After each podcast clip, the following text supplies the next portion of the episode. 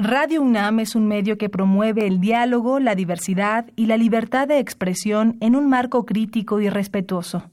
Los comentarios expresados a lo largo de su programación reflejan la opinión de quien los emite, mas no de la radiodifusora. Radio UNAM. La Secretaría de Prevención, Atención y Seguridad Universitaria.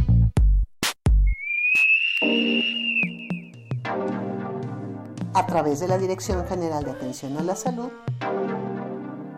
presentan Confesiones y Confusiones.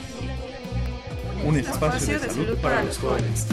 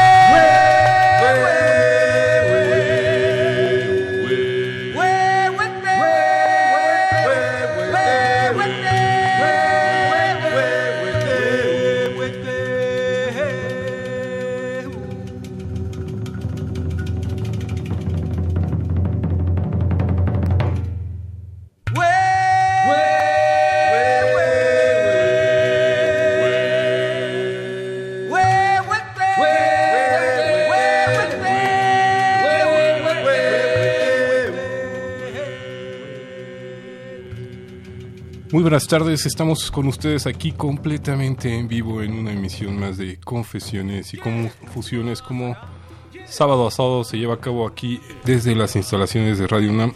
Le estamos mandando un saludo a todos ustedes para que nos acompañen, los invitamos.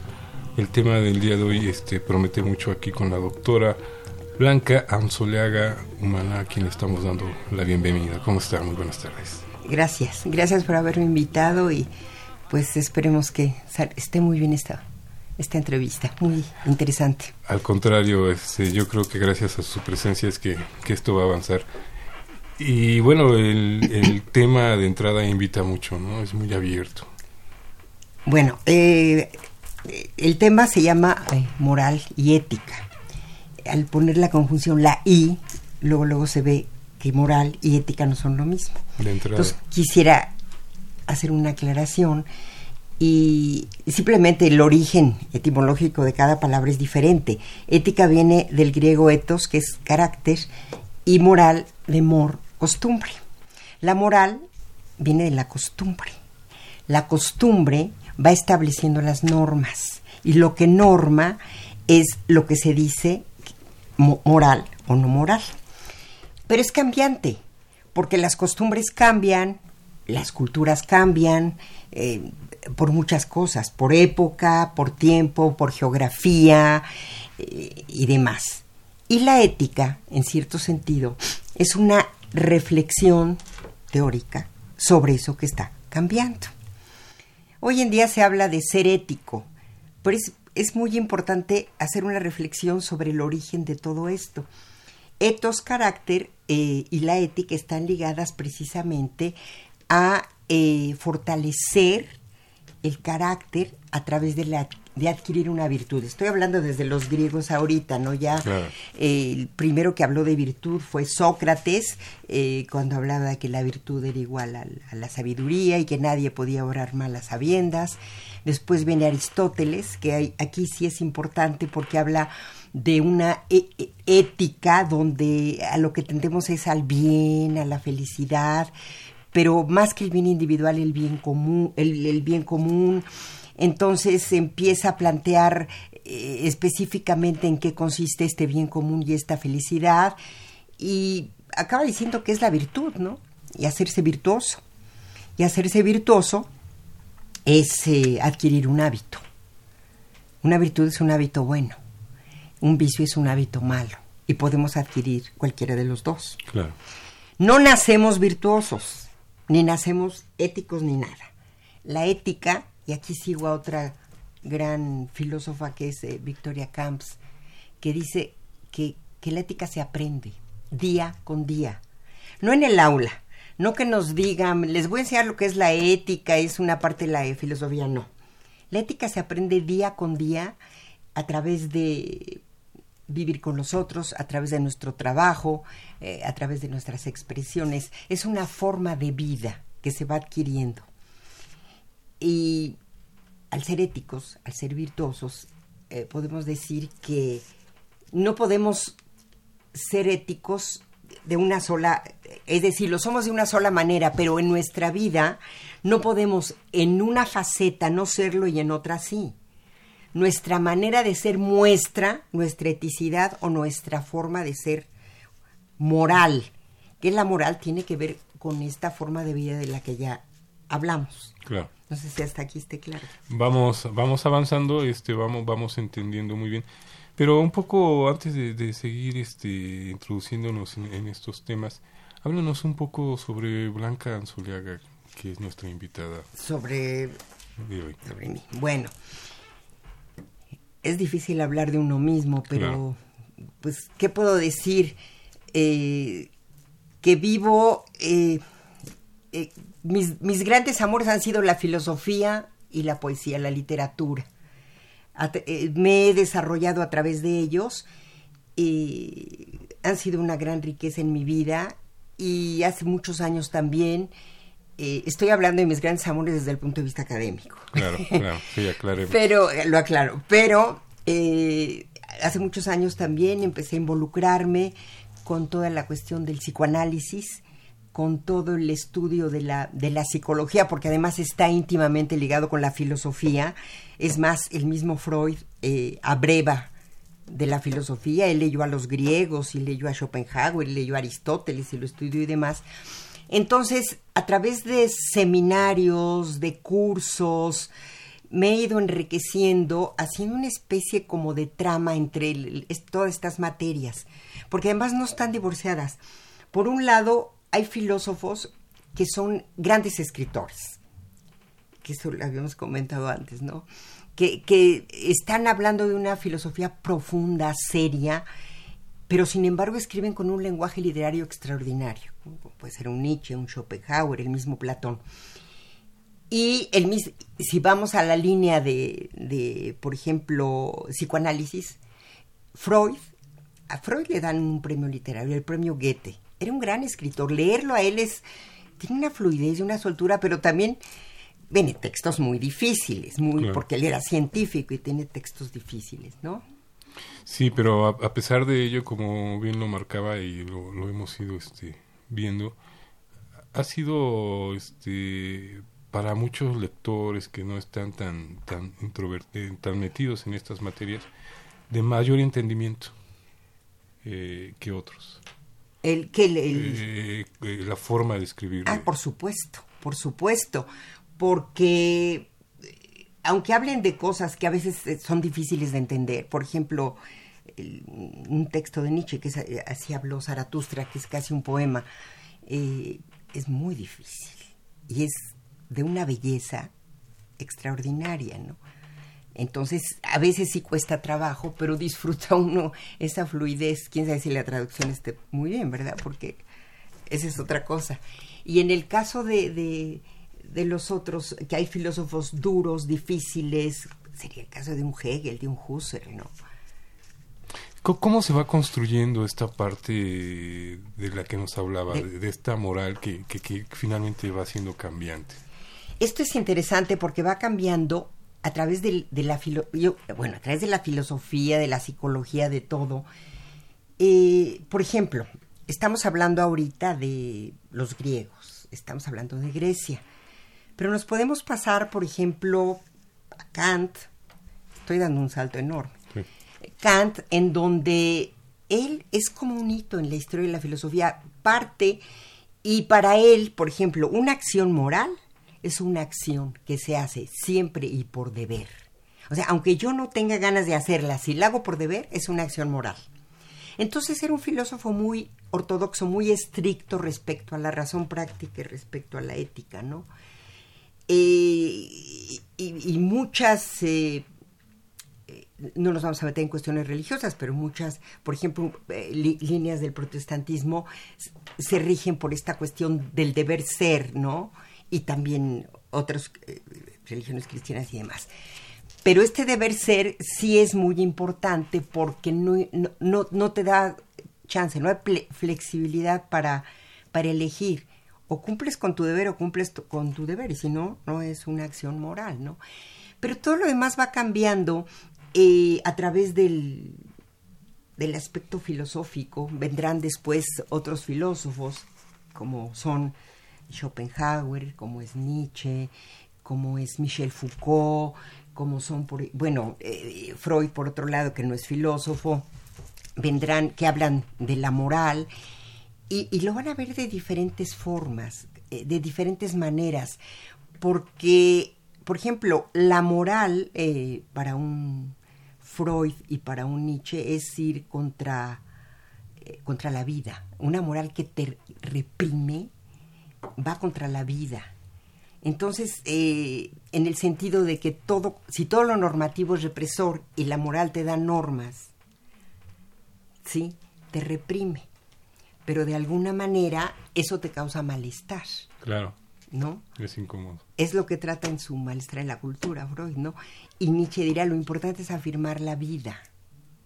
Pero no está hablando de un libertinaje en que te lleves de calle a los demás, ¿no?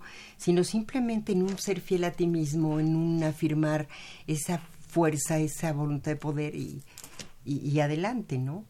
Entonces sí cabría pensar, eh, estoy yendo al extremo con estos filósofos, pero si vamos más adelante, con Victoria Camps, una filósofa que es extraordinaria, que es Marta Nussbaum.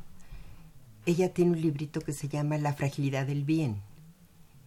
Y dice que la belleza del ser humano está en la fragilidad del bien, es decir, en que podemos equivocarnos, en que somos lábiles, frágiles, ¿no? Y ella habla también precisamente de, de la buena vida y liga la moral con la buena vida, que es la felicidad de la que hablaban los griegos. Lo, cual resulta complicado viéndolo en este planteamiento porque pues nos plantea la moral como un, como un medio de control sí. para encontrar una situación de, bienestar general. En realidad la moral viene de la costumbre Ajá y, la costumbre se vuelve norma. Inclusive acciones que fueron buenas en otros tiempos muchas veces siguen siendo buenas sin que sepamos por qué. Pero la costumbre es la que impone realmente la norma. Ahora, la norma no es ley, porque la ley viene de fuera y tiene una penalidad. Pero la norma, eh, lo que da la norma es una obligatoriedad. ¿Quién te obliga? Yo transgredir la norma es eh, de alguna manera transgredir, salir de, la costumbre. En, otra terminología podríamos decir salir del surco, delirar. Por eso quien delira y sale del surco y rompe la costumbre es marginado. Por ejemplo, los artistas, los creadores, los locos, qué sé yo. Todos esos que andan ah, por es bien interesante, sí. no, muy, muy interesante realmente. Vamos a ir a una breve pausa rapidísima y regresamos aquí con ustedes a Confesiones y Confusiones con esta interesante charla que estamos llevando a cabo con la doctora Blanca An Anciolaga. Perdón, humana. Regresamos.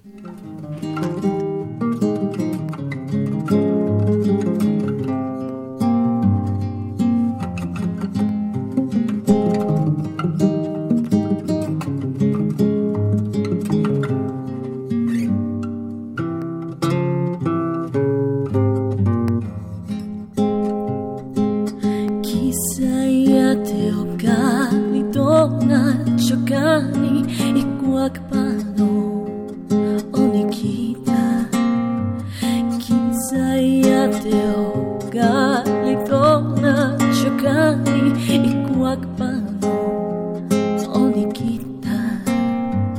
quell'esquitla che mi legali ciocani intono al sintimento cani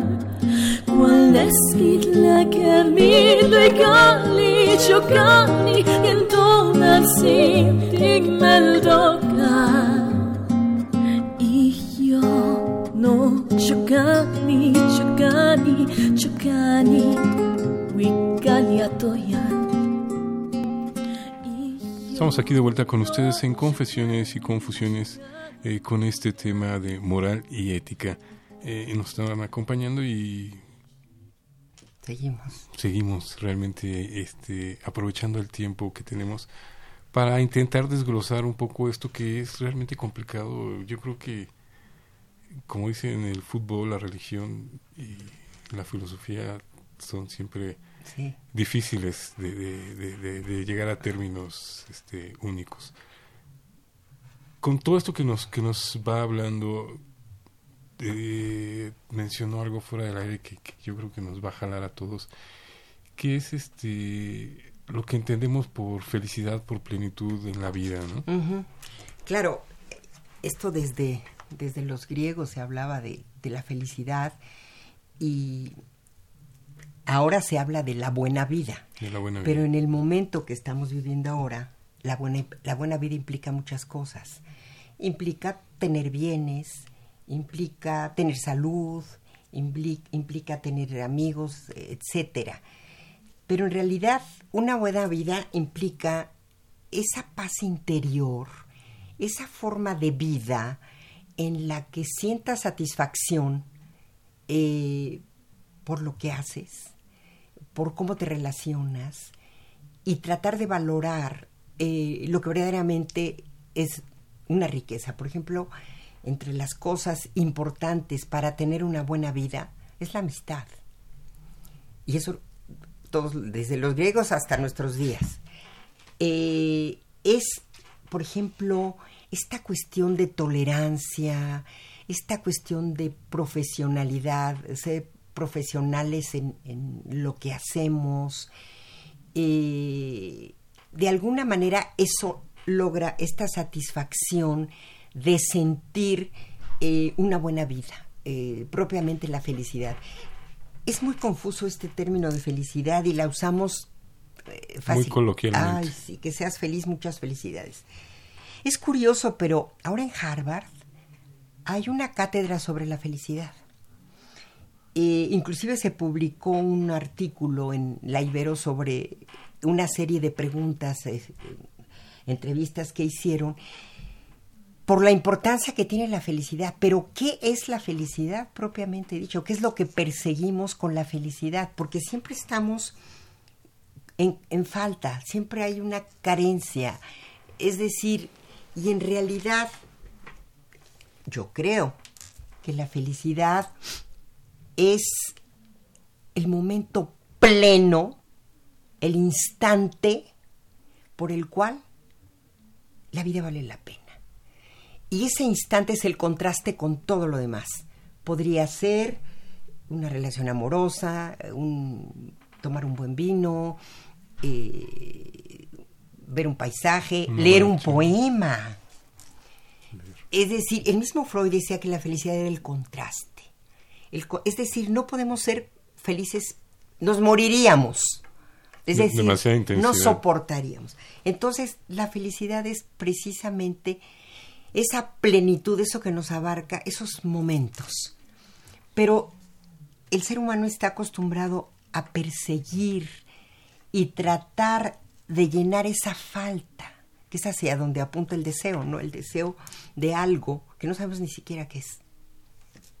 En ese sentido, eh, ¿qué papel viene, viene jugando eh, es- este sentido de moral? Porque es, es un hecho que, como bien lo marca, la felicidad constante sería imposible. Entonces tiene que haber curvas, ¿no? Tiene que haber curvas y además dependen las culturas, porque la moral, de alguna manera, eh, pues es transgredida, ¿no? Porque si para mí la felicidad es tener, pues a lo mejor paso por encima de muchas cosas para tener, y es lo que nos está pasando ahora en, en muchos momentos, muchas ¿no?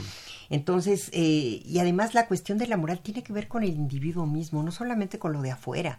No necesitamos una religión para ser éticos y morales. Es nuestra forma de ser. Así somos, y somos en, en todo, en una entrevista de radio, en este, en lo que sea. Entonces, sí tiene que ver la moral, es decir, la, según nuestra forma de vida, qué es lo que buscamos y que nos hace sentir bien y nos hace sentir felices y eh, en una vida plena, ¿no? Y esto lo vamos este, conjugando, adaptando dentro de las mismas este, de- círculos de convivencia. Claro. Pero, fíjate, las emo- eh, es decir, la moral no se aprende, como te dije. Bueno, más bien, sí se aprende, sí. pero no nacemos así. Morales. Pero lo vamos introyectando. Es decir, de alguna manera se interioriza a través de nuestras emociones y a través de nuestra vida familiar, de los vecinos, de nuestro, de todo el... Y vamos introyectando eso y vamos aprendiendo. Entonces, es como cuando aprendes a manejar que te cuesta trabajo al principio. Dices el clutch, no, no sé. Y después ya ni te acuerdas. Cuando empiezas a aprender esto, eres ético y tienes un comportamiento moral sin cuestionamiento, ni te la cuestionas. No sé si, Sí, sí, sí, ni cuenta se da uno, empieza Sí, a ser sí, sí. este, algo funcional, por decirlo de alguna manera. Ahora, el- el- por ejemplo, en el caso de Freud, en la cuestión que él no habla de moral, pero sí habla del super yo y habla del gran tirano, que es el super yo, que tiene que ver con este deber, con esta cuestión que nos reprime respecto a muchas cosas que quisiéramos hacer y no hacemos. Entonces, ese reprimirnos sí nos causa malestar. Pero eh, por un lado está el super yo y en por otra parte también están pues el otro porque en realidad la moral está ligada con el otro. Yo no puedo afectar al otro en, en mi comportamiento Como, como principio. exactamente Estamos aquí con ustedes completamente en vivo en Confesiones y Confusiones. Vamos a otra breve pausa rápidamente.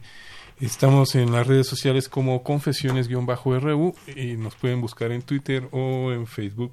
Con mucho gusto ahí este, nos podemos poner en contacto. Recuerden, es un programa en vivo y le estamos agradeciendo aquí a Crescencio Suárez Blancas en los controles técnicos.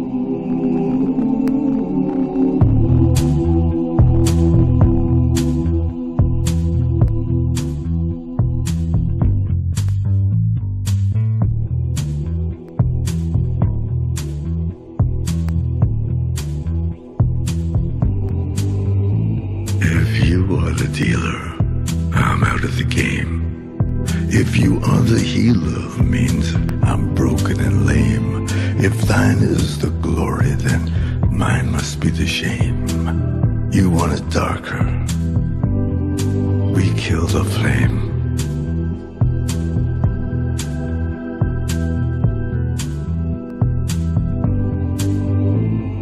Magnified, sanctified be thy holy name crucified, crucified in the human frame. A million candles burning for the help that never came. You want it darker.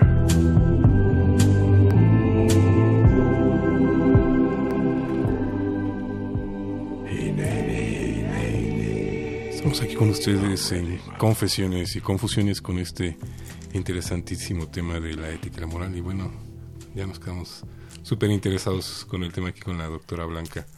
Bueno, ahorita estamos eh, hablando un poco respecto a esto de que se aprende y hay una especie de introyectar eh, ciertos valores. Y entonces eh, hablábamos de que, por ejemplo, hay narcos que tienen hijos y los hijos heredan la profesión, si es que así se llama, del padre, se vuelven, son narcos, pero además eh, lo asumen eh, naturalmente, es decir, ellos no se cuestionan ni sienten culpa porque no aprendieron lo otro, eso no se aprendió.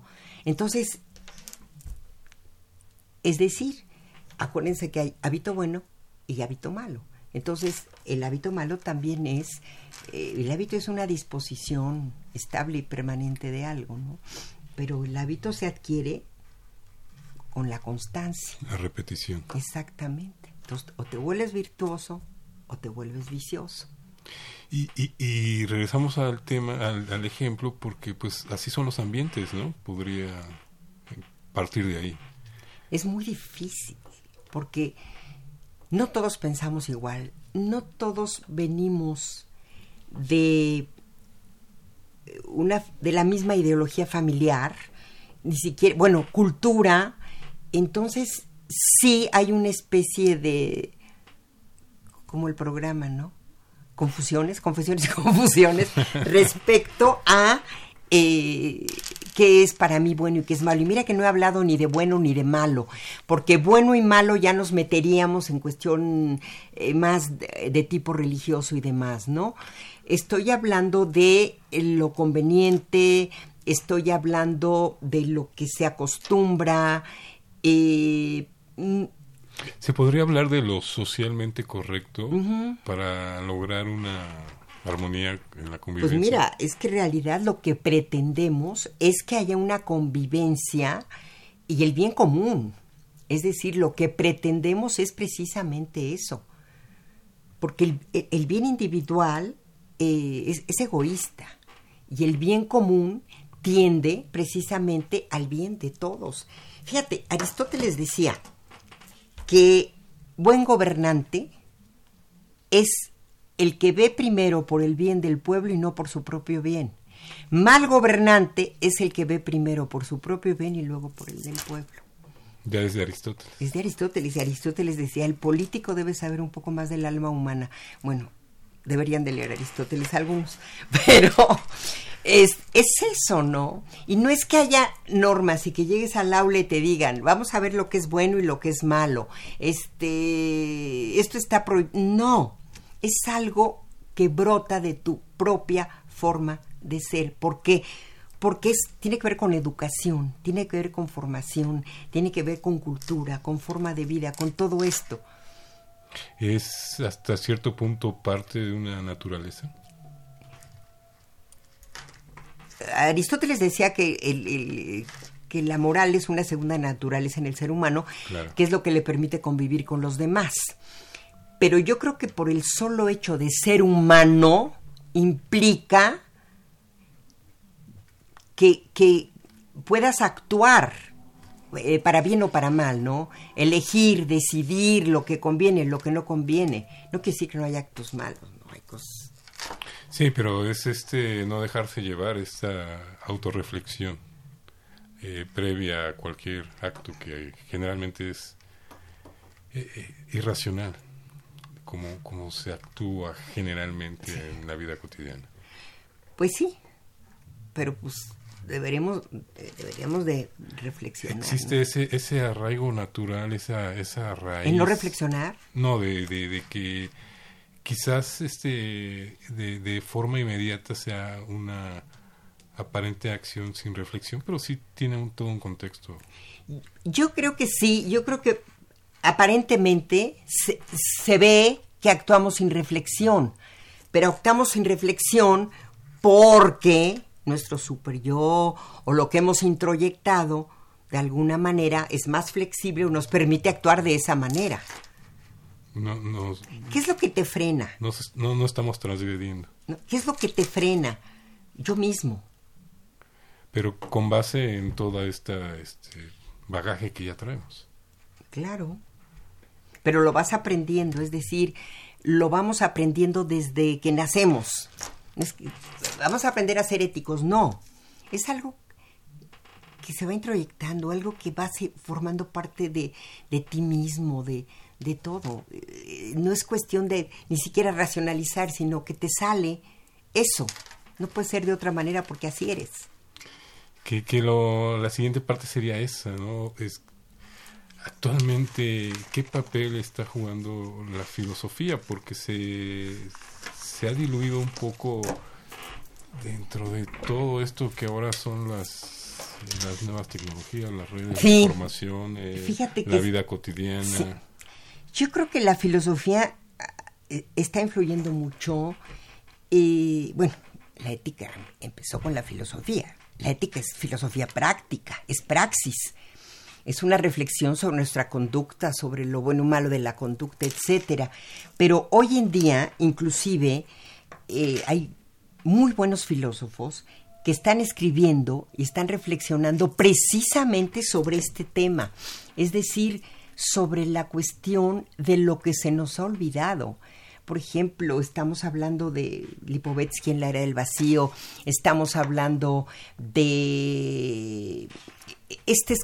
Hay un filósofo extraordinario que es un joven coreano que vive en Berlín, es heideggeriano y escribe, fíjate, nada más que el nombre de, de sus libros. Uno se llama La agonía de Eros.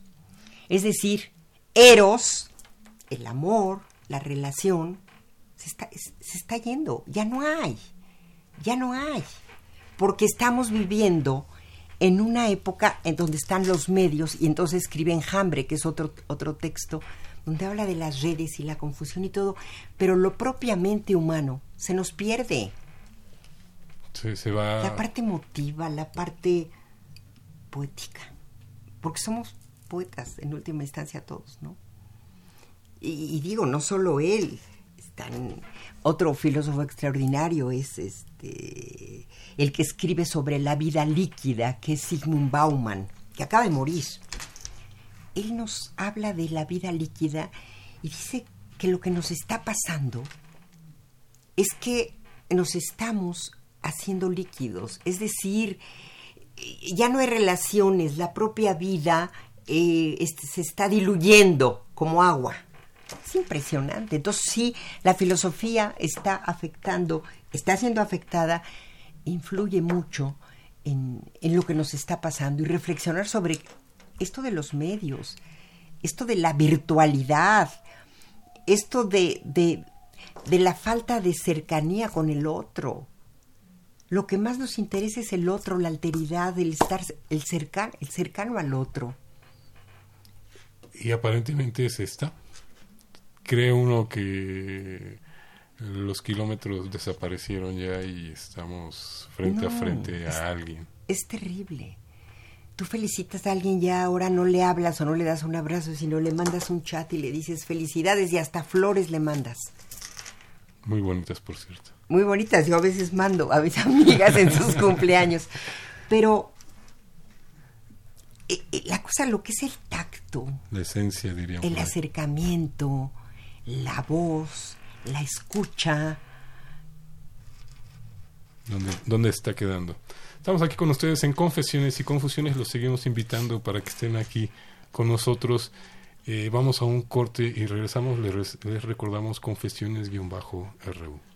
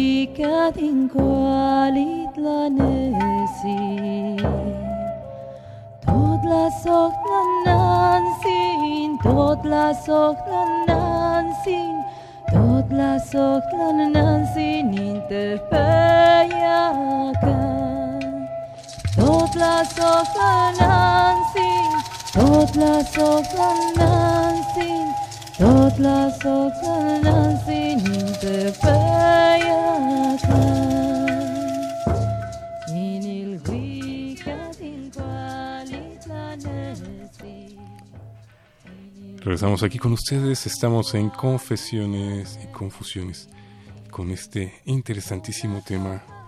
Realmente nos está deleitando la doctora Blanca Anzoleaga Humana con, con- todos estos conceptos que parecían perdidos en el tiempo. Uno habla de filosofía y se va a la Grecia antigua o quizás a la Roma platónica, pero eh, aquí y el ahora, como, como dirían antes, lo que estamos viviendo en este momento, ¿qué nos está sucediendo como individuos?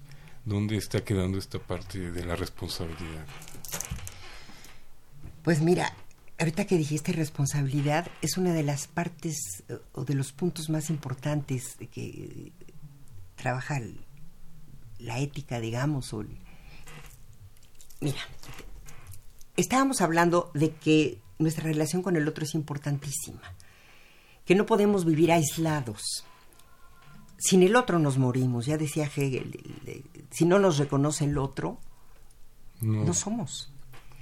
Entonces, esto es importantísimo y muchas veces lo hacemos a un lado y vivimos en un estado como de, pues muchos le llaman estrés, pero como de alejamiento de la realidad.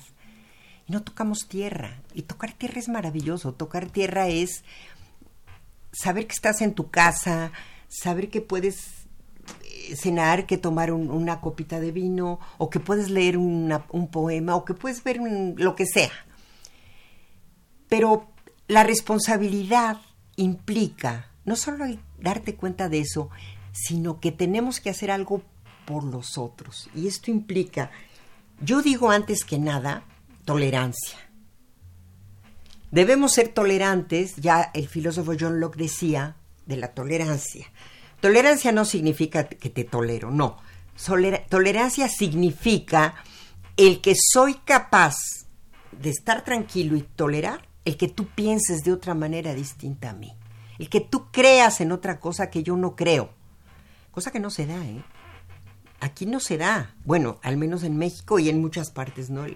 Hay fundamentalistas, hay cristianos católicos, hay cristianos no católicos, etcétera. Yo creo que incluso partiendo de grupos reducidos. ¿no? de, y de ideologías políticas. Exactamente. Y de lo que quieras. Bueno, simplemente UNAM, no sé qué, ¿verdad? Los que son de UNAM y los que no.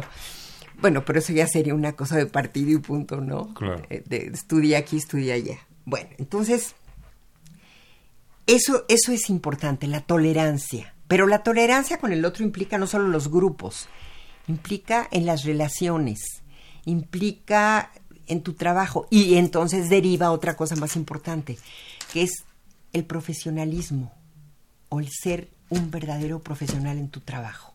¿Qué significa? Que tienes una responsabilidad impresionante en lo que estás haciendo. Que no estamos hablando para nada de los títulos nobiliarios. Nada, nada, nada.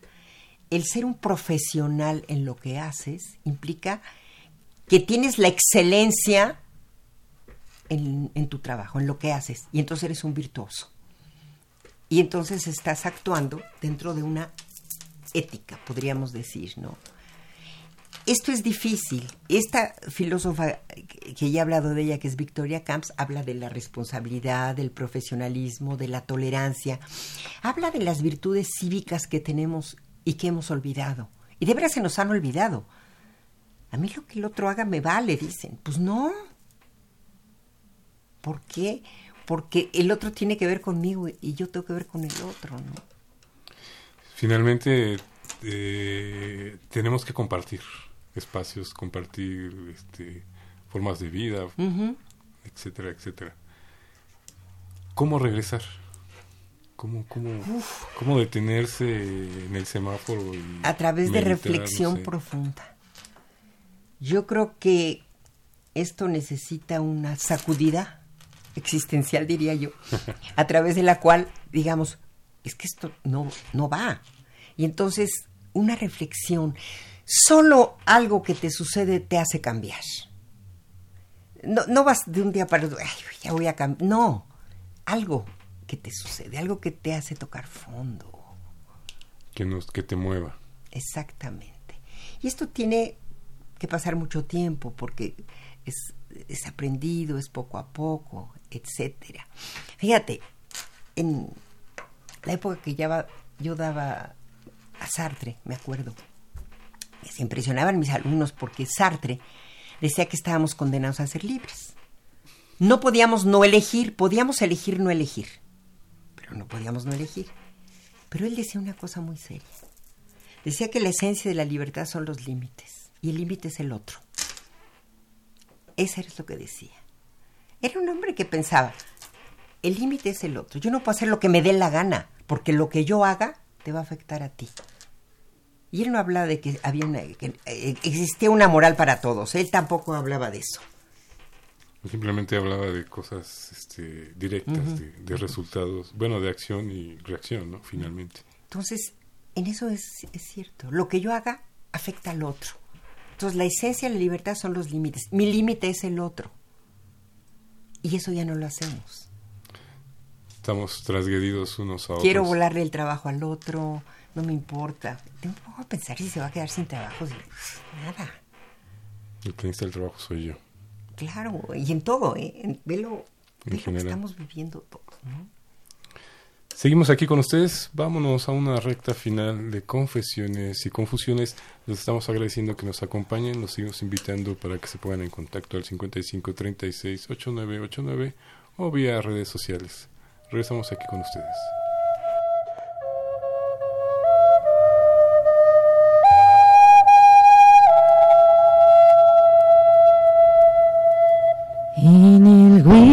Ikatinkoa litlanesi Inilgui ikatinkoa litlanesi Totlas ohtlanansin, totlas ohtlanansin Totlas ohtlanansin interpeiaka Totlas ohtlanansin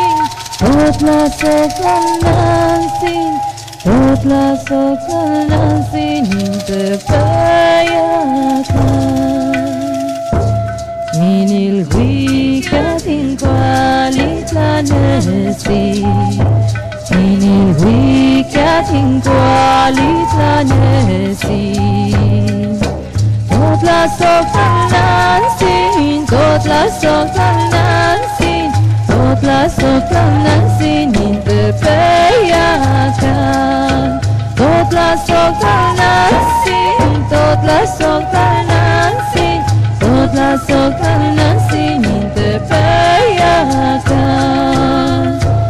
Ingo tepe, ingo alitlanesi Ingo tepe, ingo alitlanesi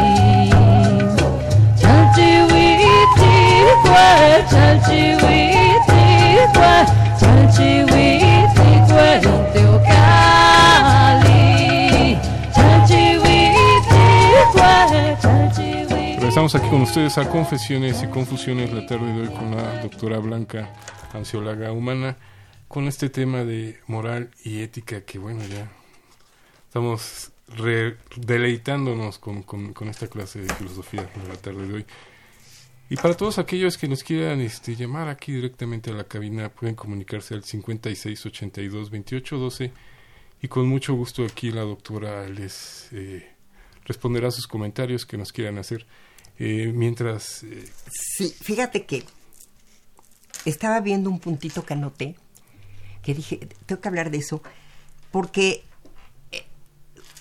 la cuestión de la moral, hay un, son, eh, los est- para los estoicos la moral es algo importantísimo.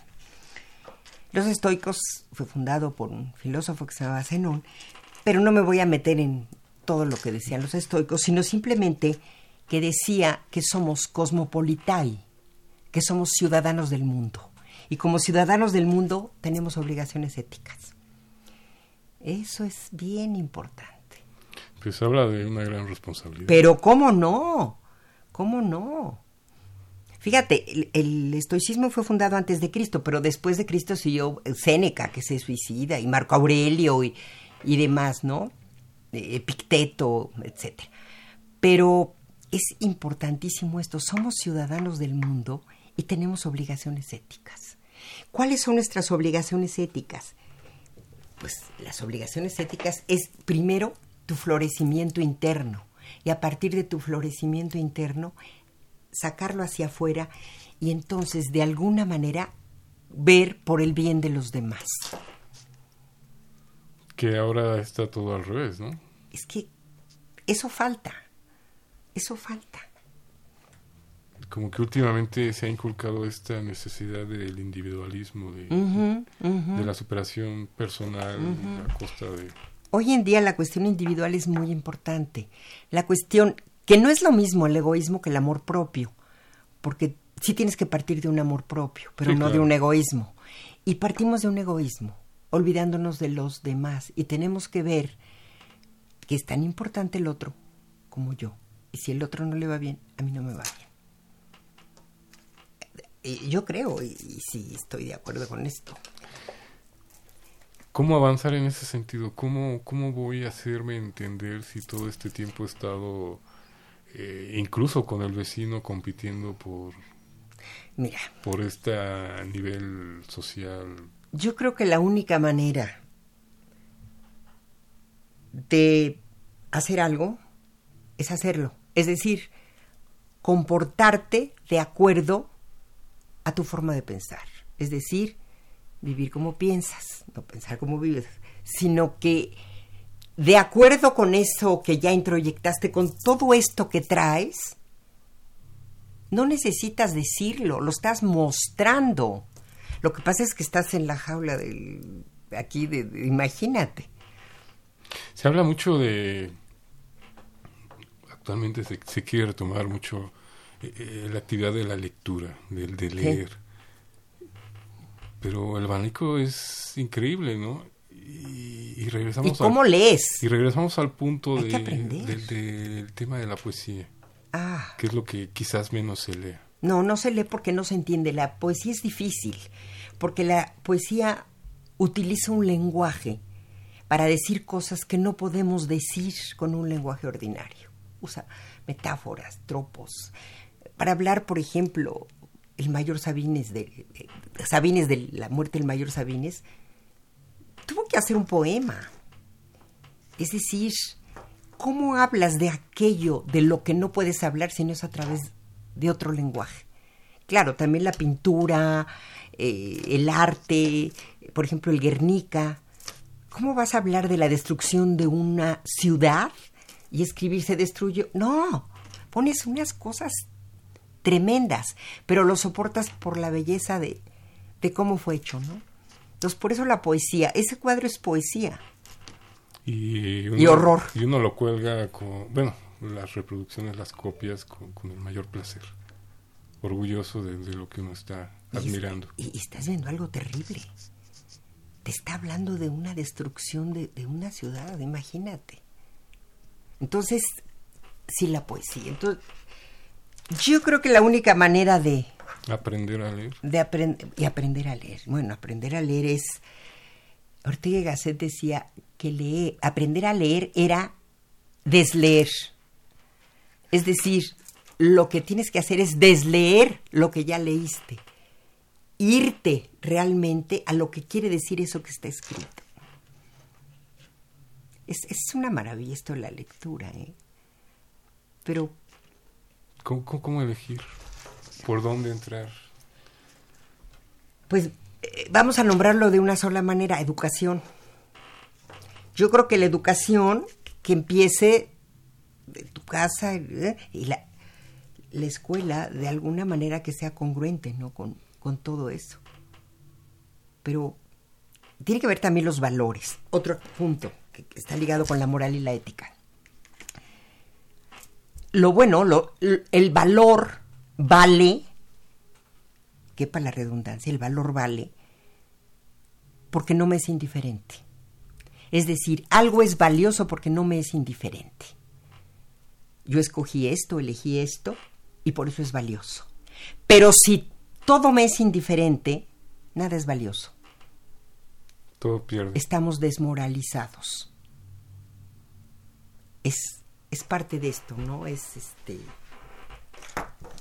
Se, se desmoraliza uno. Claro. Tambi- también es, es otra palabra que se ha usado hasta el desgaste, ¿no? Desmoralizarse. Cuando quizás hasta estamos confundiendo su...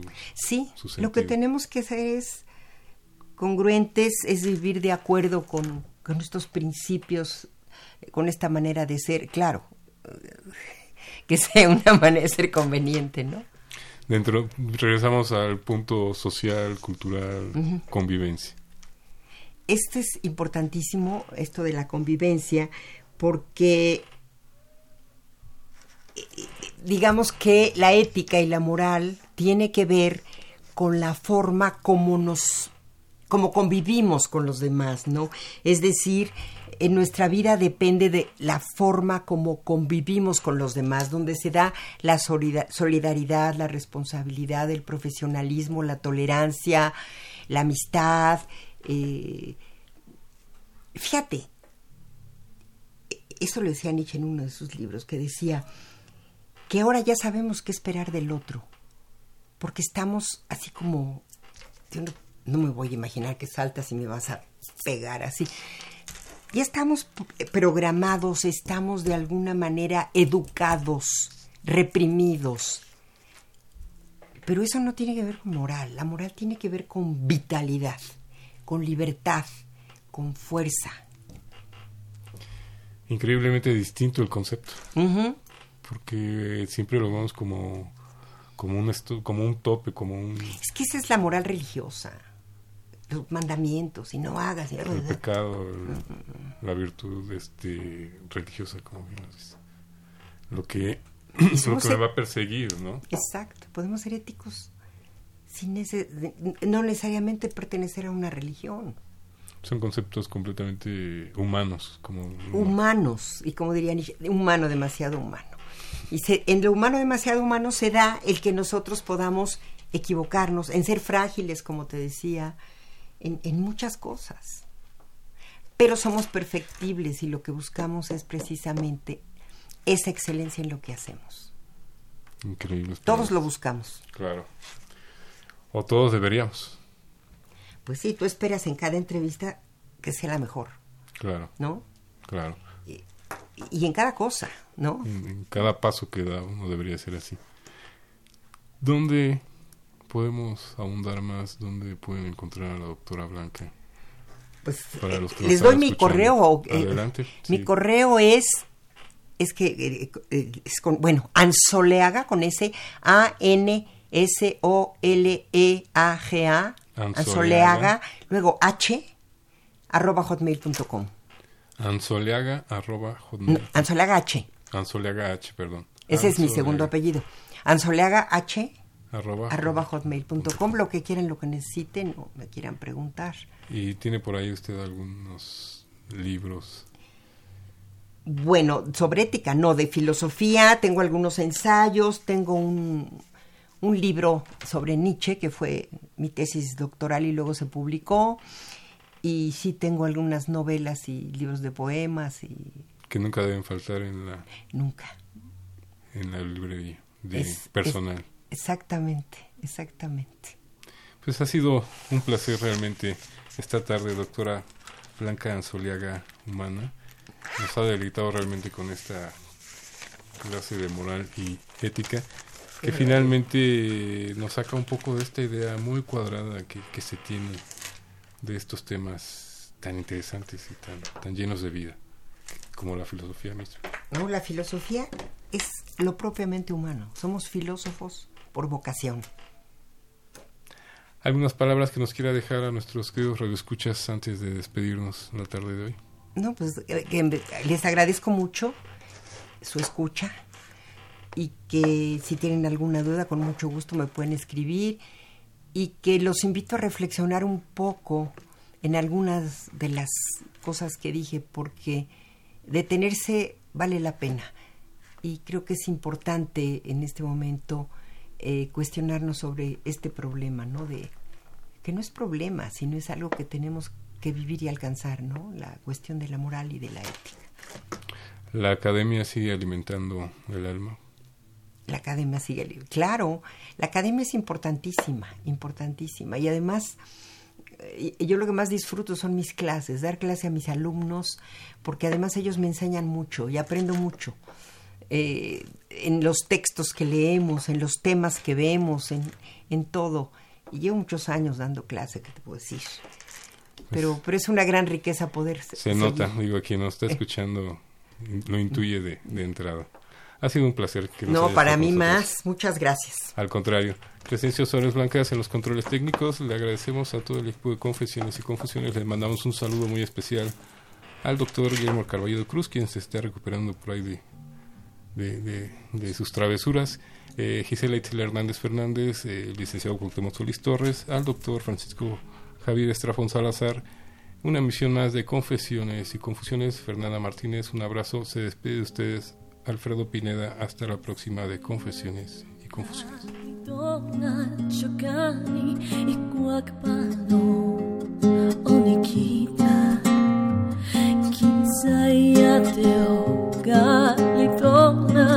kali ikuwag pa onikita Quell'eschi la che mi legali giocani intorno al sentimento Quell'eschi la che mi legali giocani intorno al sentimento Io No. Chugani, chugani, chugani Wigali atoyan Iyo no chugani, chugani, chugani Wigali atoyan Shitlabacho Modil mantli chugani Ambani mi kisin sawan Slavacion Odil mantli ciocani Amari mi che sin seu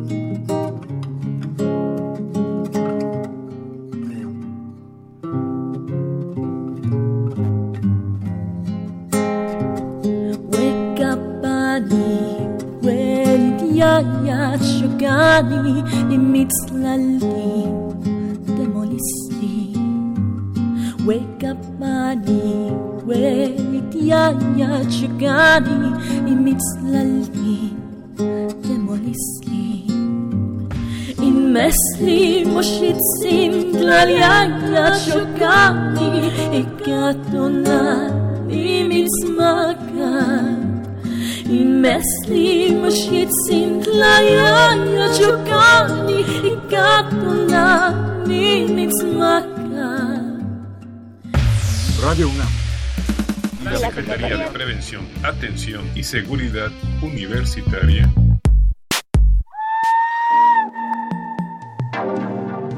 a través de la Dirección General de Atención a la Salud presentaron confesiones y confusiones. Un espacio de salud para los jóvenes.